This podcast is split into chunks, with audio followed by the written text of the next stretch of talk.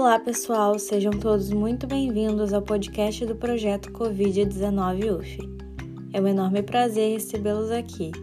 Meu nome é Nathalie Ferreira, sou integrante do projeto Covid-19 UF e a bolsista de iniciação tecnológica da FAPERJ nesse projeto. Sou acadêmica de enfermagem da Universidade Federal Fluminense, campus de Rio das Ostras.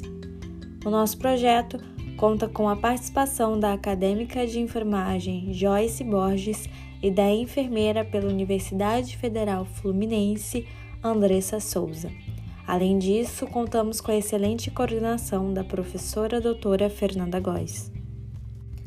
No podcast de hoje falaremos sobre a violência infantil em cenário pandêmico, parte 1. E para nos acompanhar nesse bate-papo, receberemos hoje a pediatra Ana Cláudia Brandão. Ela é graduada em medicina pela Faculdade de Ciências Médicas da Santa Casa de São Paulo e residência em pediatria com especialização em alergia e imunologia pediátrica pela Faculdade de Medicina da Universidade de São Paulo.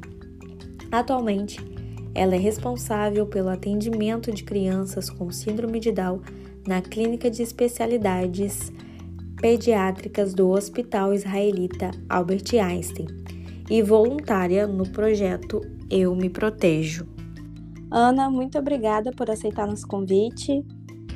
Olá, Nathalie. É, é um prazer estar aqui com você e com todo o seu time, né? E todo mundo que vai nos ouvir aqui no nosso podcast.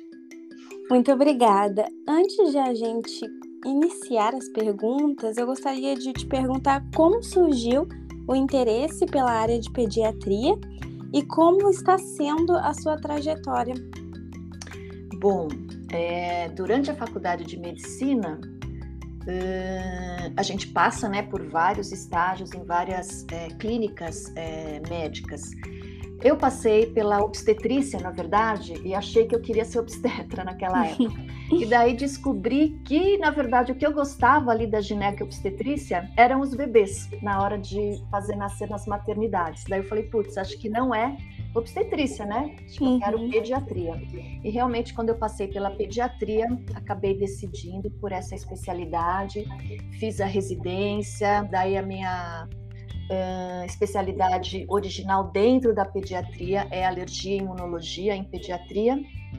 E aí, uh, por circunstâncias aí da vida, acabei me direcionando para os cuidados de saúde das crianças e dos adolescentes com síndrome de Down, né? Uh, eu fiz então a minha residência no Instituto da Criança lá na USP, Uh, trabalhei muito tempo num hospital infantil aqui em São Paulo, no pronto atendimento, em seguida, eu fui trabalhar num projeto que o Einstein tem na comunidade de Paraisópolis, aqui em São Paulo. E foi lá que eu comecei a me dedicar às crianças com trissomia do 21. Né? Eu tenho um filho, meu filho mais velho tem trissomia do 21, é um filho, é, o meu filho de 27 anos, eu tenho três filhos. Uh, e por, por essa condição aí eu acabei me interessando, estudando muito e fui me dedicar mais a essas crianças, embora eu ainda atenda as minhas crianças alérgicas e com questões da, da imunidade, mas a maioria dos meus pacientes tem síndrome de Down atualmente.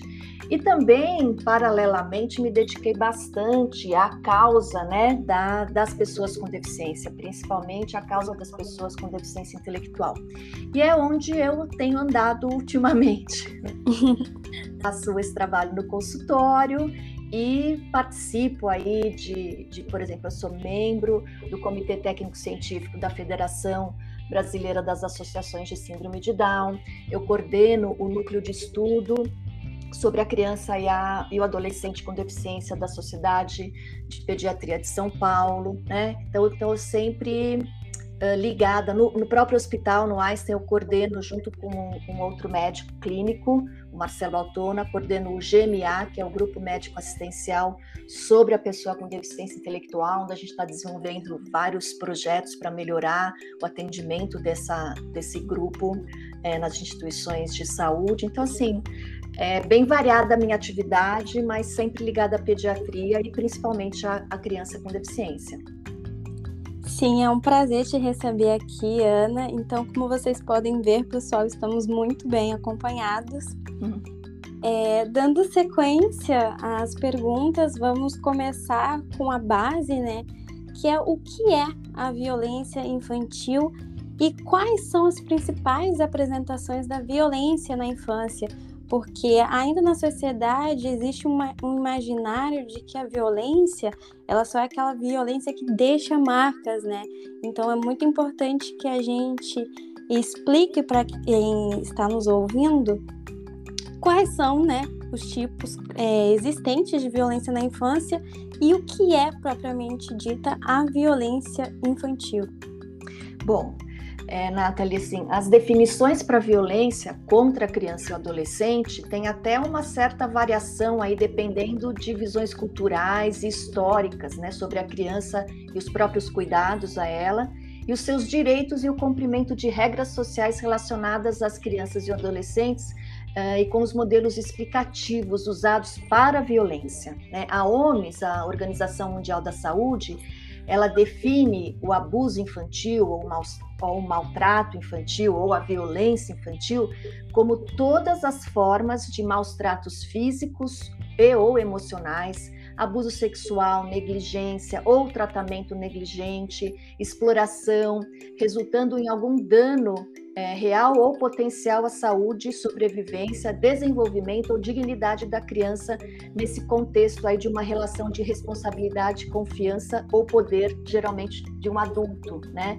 E a OMS também afirma que a violência contra crianças inclui todas as formas de violência contra menores de 18 anos, seja ela realizada por pais ou qualquer outro responsável, por colegas, por parceiros românticos até ou pessoas desconhecidas. E a gente tem vários tipos de violência as nossas crianças e adolescentes no mundo todo, né? Infelizmente, a gente tem a violência física que como o próprio nome diz, acontece quando a gente usa a força física, né, de forma intencional ou não acidental. E ela pode ser praticada pelos pais, pelos cuidadores, por outros familiares que não o pai e a mãe, por pessoas próximas, né, da criança ou do adolescente, sempre com essa intenção de ferir, de machucar e que pode ou não deixar essas marcas evidentes, como você falou, porque muitas violências, mesmo física, podem não deixar marcas aparentes, né?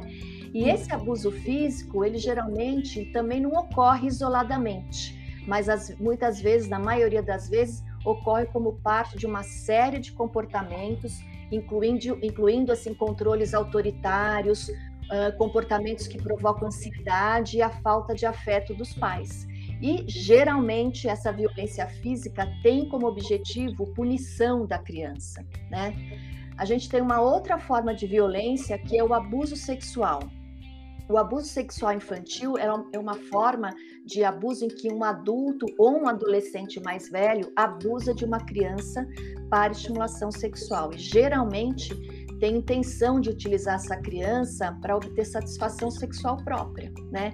E essas práticas elas são impostas à criança ou adolescente às vezes por violência física, mas na maioria das vezes é algo mais sutil, com ameaças de que algo vai acontecer com essa criança ou alguém que ela gosta, caso uh, ela não concordem, concorde com o que está sendo pedido, né? Uh, e engloba ainda a situação de exploração sexual visando o lucro, como prostituição e a pornografia infantil. E é importante esclarecer que às vezes o abuso sexual também pode ocorrer sem o toque no corpo da criança ou do adolescente, né? como por exemplo, o abusador mostrar as suas partes íntimas ou pedir para que a criança mostre as suas partes íntimas e ainda pela internet, com essas mesmas ações, ou filmar, fotografar partes íntimas das crianças, ou mesmo exibir a própria pornografia para as crianças. Tudo isso é caracterizado como abuso sexual infantil.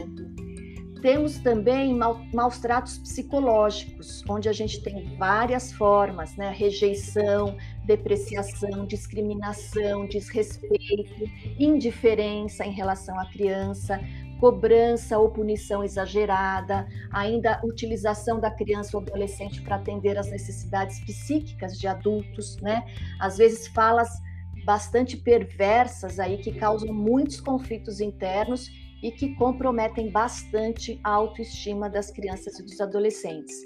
E a gente tem um grupo que a gente chama de negligência. Então a gente tem a negligência física, que é a privação das necessidades básicas, né, como alimentos, roupas, abrigo, tratamento médico, educação.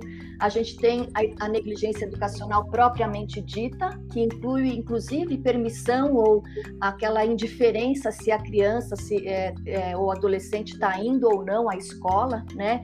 E também de não realizar matrícula da criança ou adolescente em idade escolar, isso também é considerado uma violência. E negligência emocional, que muitas vezes vem junto da negligência, da, da violência psicológica, né? Quando os pais ou responsáveis eles não atendem às necessidades emocionais e psíquicas da criança, como afeto, atenção, apoio emocional, uma série de é, conforto ali que são muito importantes para as crianças e para os adolescentes. É, então, pessoal, como vocês podem ver, existem uma grande variedade de violências, né, que ocorrem na infância, e é por isso que a gente precisa estar sempre muito atento a nossa, as nossas crianças. Dando seguimento, Ana, por que o isolamento social foi um fator preocupante para as crianças que sofrem ou sofrer, sofreram abuso e outras violências e quais são os riscos? Bom, primeiro assim, que qualquer situação de isolamento, né, com ou sem pandemia, mas a gente está falando aqui mais especificamente desses dois últimos anos aí que a gente viveu, qualquer situação de isolamento ele não colabora para o desenvolvimento de nenhuma criança, né? E mesmo dos adolescentes. Nós somos seres sociais e é muito importante que a gente tenha interação, tenha troca com outras pessoas e com os pares da mesma idade. Então, só essa situação já prejudica bastante o desenvolvimento das crianças e dos adolescentes. E um fato extremamente importante é que a maioria das violências contra as crianças, inclusive a sexual, elas são cometidas por pessoas do relacionamento cotidiano dessas crianças, como os pais responsáveis, os cuidadores, ou por aqueles que ocupam esse lugar de cuidadores, como avós, parentes próximos, vizinhos, né, as pessoas do convívio do dia a dia. E a pandemia da Covid-19 trouxe a necessidade de realizar esse distanciamento social, né, com o intuito de diminuir a, a, a disseminação do vírus. Mas por causa disso, as crianças ficaram mais expostas por, justamente por estar convivendo mais frequentemente, intimamente e constantemente com seus abusadores sem serem é, vigiados ali de alguma maneira, né? Literalmente convivendo bem de perto com os seus inimigos aí, entre aspas, mas literalmente é isso, né? E essa maior exposição aos abusadores, o é, que, que aconteceu? As crianças pararam né, de frequentar a escola, com isso a possibilidade dos professores e funcionários do ambiente escolar ter acesso às informações ou sentir né, que as crianças estão ali com alguma questão ou que poderiam trazer essa é, à tona essas situações que estão vivendo em casa, não acontece. Né? As crianças também ficam sem a escuta dos vizinhos, dos parentes, é, sem a escuta dos profissionais de saúde, que muitas vezes as consultas ao pediatra é, foram né, distanciadas ou ficaram muito mais escassas, então o próprio profissional de saúde fica sem acesso a, a essa informação. E uh, também os ambientes de lazer, né? As crianças ficaram fora desse ambiente. Então, tudo foi a favor dos abusadores nesse período aí de distanciamento, que eles estavam bem próximos das suas vítimas, né? É, e elas não puderam denunciá-los e nem mesmo dar nenhum sinal de que algo errado estava acontecendo. Sim, e a nossa realidade é bem triste, né? Porque normalmente essas violências ocorrem principalmente no meio intrafamiliar que seria um, um local em que as crianças deveriam se sentir seguras, né, e protegidas. É, muitas vezes ocorre, omissão familiar é, você pode nos informar quais são os outros fatores que influenciam no silêncio da vítima e dos familiares referente ao abuso sexual? É, muitas vezes o, esses familiares eles se omitem também porque são, são também vítimas do abusador e também são, estão sendo ameaçados. Né? Então, outras vezes, o familiar, familiar ele tem uma dependência emocional e financeira desse agressor e tem medo da denúncia, mesmo que isso implique na continuidade da violência à criança.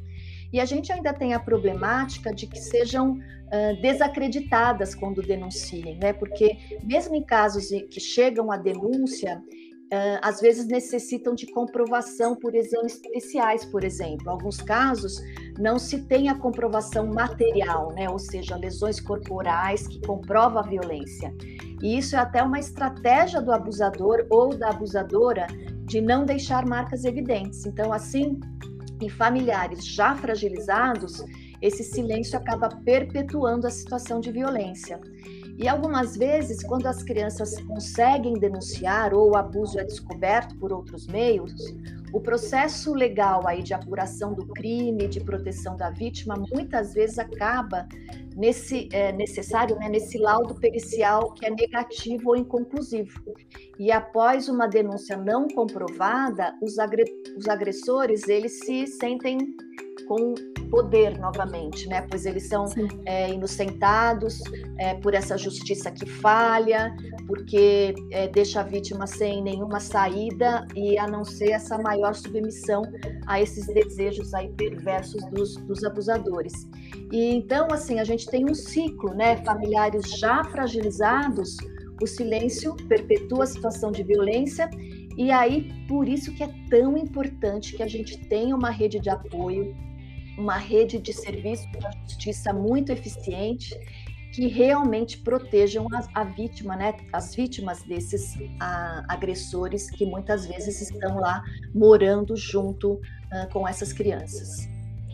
É importante citar sobre os serviços é, da justiça é, e tendo eles em vista, quais são as legislações mais importantes que protegem as crianças? Bom, a gente tem é, legislações realmente é, que é, protegem, né? Por exemplo, o ECA, que é o Estatuto da Criança e do Adolescente, uh, e também uma lei de 2000, 2014 que inclui no ECA o direito da criança e do adolescente de ser educado e cuidado sem castigo físico ou de tratamento cruel ou degradante. Então, assim, uh, o ECA e mesmo a nossa legislação criminal, né, ela tem condição de dar uma proteção e assegurar uma proteção grande às nossas crianças e aos nossos adolescentes. Ana, tendo tudo isso em vista, qual a importância da promoção da saúde e prevenção de violência e como orientar a família que se encontra nessas condições? Bom, a, a, promoção da saúde, dessa cultura da não violência, né, se baseia nesse fortalecimento dos fatores que protegem a pessoa, fazendo evitar e controlar esses riscos. Então, é preciso empoderar as pessoas, as famílias, as mulheres, principalmente, no sentido de exercitar essas suas capacidades, o exercício do autocuidado e da ajuda mútua, né? Então, requisitos como paz, educação, justiça social e equidade têm que ser disseminados aí na educação das nossas famílias. E é importante que elas saibam reconhecer também fases de desenvolvimento e de necessidades do bebê, da criança ou adolescente, porque aí a gente ajuda a diminuir frustrações que podem acontecer ali em relação a comportamentos das crianças, né?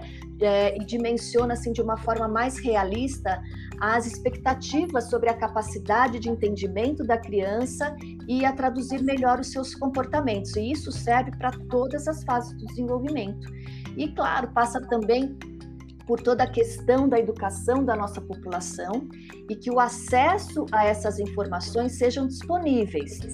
E aliás, nem só disponíveis, mas também acessíveis é, numa maneira de que essa população, que a gente sabe que uma grande parte da nossa população tem um processo né, educacional comprometido. Então, essas informações elas precisam ser passadas de uma maneira que essas pessoas entendam, né, entendam, compreendam e possam utilizar, se utilizar uh, dessas boas informações. Ana, qual a incidência de casos de violência infantil? Bom, a gente tem aí várias instituições que cuidam aí desses dados, institu instituições é, oficiais, governamentais, mas também várias ONGs, né, que cuidam desse assunto. É, temos os dados oficiais brasileiros sobre violência contra a criança e adolescente aqui no nosso país, mas a gente tem que ter em mente que existe uma subnotificação enorme, né? principalmente quando se trata de violência sexual. Então, quando a gente vê os números, acho que praticamente a gente pode duplicar ou triplicar talvez esses números que talvez isso reflita mais a nossa realidade, né? E essa uh, subnotificação acontece é, tanto pela criança ser dependente e, né, e, na maioria das vezes refém dos seus, dos seus abusadores, como também por ela não saber identificar o que é essa violência, né? Seja por ela ser muito, muito pequena, seja por imaturidade, seja por ter alguma deficiência que a impeça de relatar, né? E mesmo que é uma coisa muito comum, Nathalie, é não saber reconhecer uma situação de abuso, né? Sim. Afinal, quem está fazendo isso com ela, na maioria das vezes, a gente falou aqui, é alguém que deveria estar tá protegendo essa criança. Então, é, muitas vezes, esse adulto abusador ou essa esse adolescente mais velho, abusador, é essa pessoa ali de, de convívio que a criança gosta, tem sentimentos por ela. Então, ela não imagina muitas vezes que aquela situação caracterize um abuso, que aquela situação não seria o normal ali de acontecer. E se ela não é ensinada a proteger o seu próprio corpo e a reconhecer essas situações de abuso, as ações continuam a acontecer, né? Exatamente. E é. a gente tem, por exemplo, dados do último relatório do Disque 100, que é o Disque Direitos Humanos, referente ao ano de 2018, por exemplo. Foram registradas mais de 76 mil denúncias envolvendo as mais variadas de violência, é, é, a, envolvendo as mais variadas tipos de violências contra as crianças e adolescentes, né? E mais de 17 mil dessas denúncias se referiam à violência sexual, o que significa é, um percentual aí de quase um quarto do total dessas denúncias serem referentes à, à violência sexual, que dá aproximadamente 47 denúncias por dia ou duas por hora. Você imaginar que isso, que isso ainda é um número subnotificado é uma coisa é, espantosa mesmo. Então, que milhares de casos não chegam nessas estatísticas oficiais. E esse documento ele também mostra que a grande maioria dos abusadores estão realmente entre os familiares próximos, né? Incluindo pai, mãe, avô, tio. É uma situação que se repete também no ano de 2019.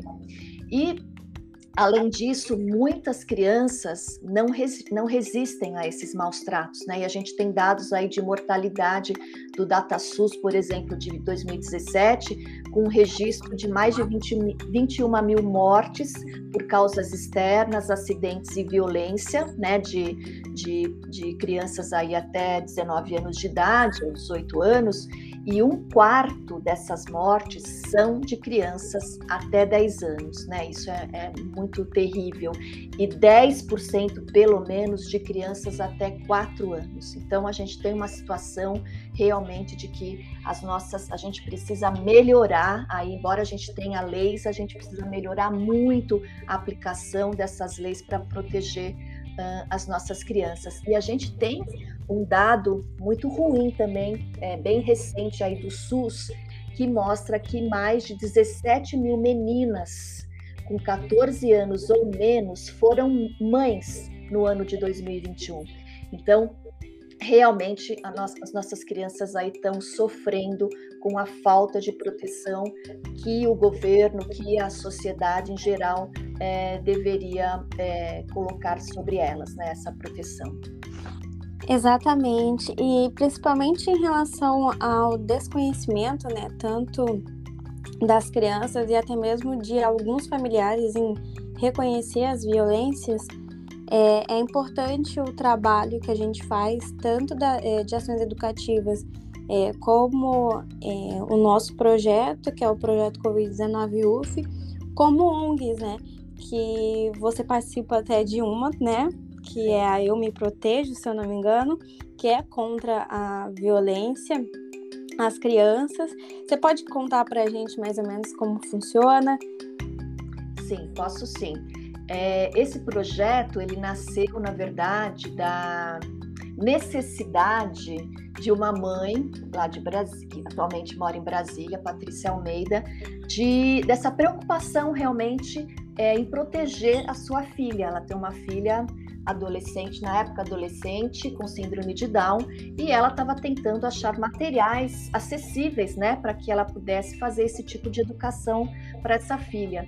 E nesse processo ela apresentou uma cartilha assim mais rudimentar na época uh, para um grupo de, de uma associação de pais de pessoas com deficiência intelectual. Isso é, assim foi muito desejado por esses familiares que esse, esse material fosse divulgado para todas as famílias. E daí ela juntou aí vários especialistas, então a gente, nós somos um grupo de mais de aproximadamente 50 pessoas, é, entre eu que sou médica, advogados, psicólogos, educador físico, é, delegados, policiais, mães. Então a gente tem assim muita variedade de, de profissional participando desse projeto Uh, e a gente acabou é, fazendo muito material. Então, hoje a gente tem um site que é o www.eumeprotejo.com e lá a gente tem muita informação de qualidade que ajudam os pais, os cuidadores, professores, catequistas, sei lá, qualquer pessoa né, que seja envolvida nos cuidados de crianças e adolescentes eles, a gente tem muita informação para que ajude essas pessoas a abordar esse assunto da educação para a proteção do corpo e a prevenção do abuso sexual. Né?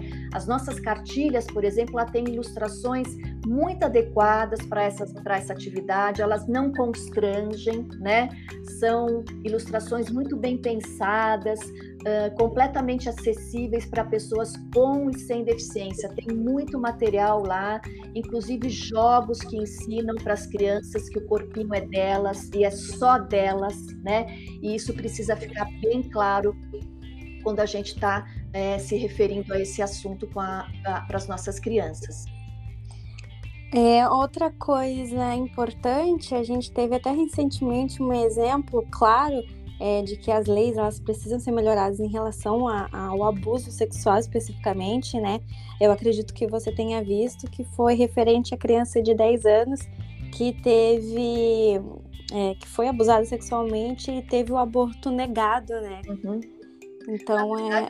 Isso repete um outro caso que eu acho que foi o ano passado ou 2020, não me lembro bem, que essa pandemia me deixou meio confusa em relação. É, realmente. Mas a gente teve um outro caso de uma menina de, dessa idade próxima no Nordeste, que daí foi autorizado a interrupção da gestação só no estado do Espírito Santo. Daí não sei se você se lembra que teve manifestações ali no local, né? Então, esse caso se repete novamente agora com essa garota, essa menina de Santa Catarina, né?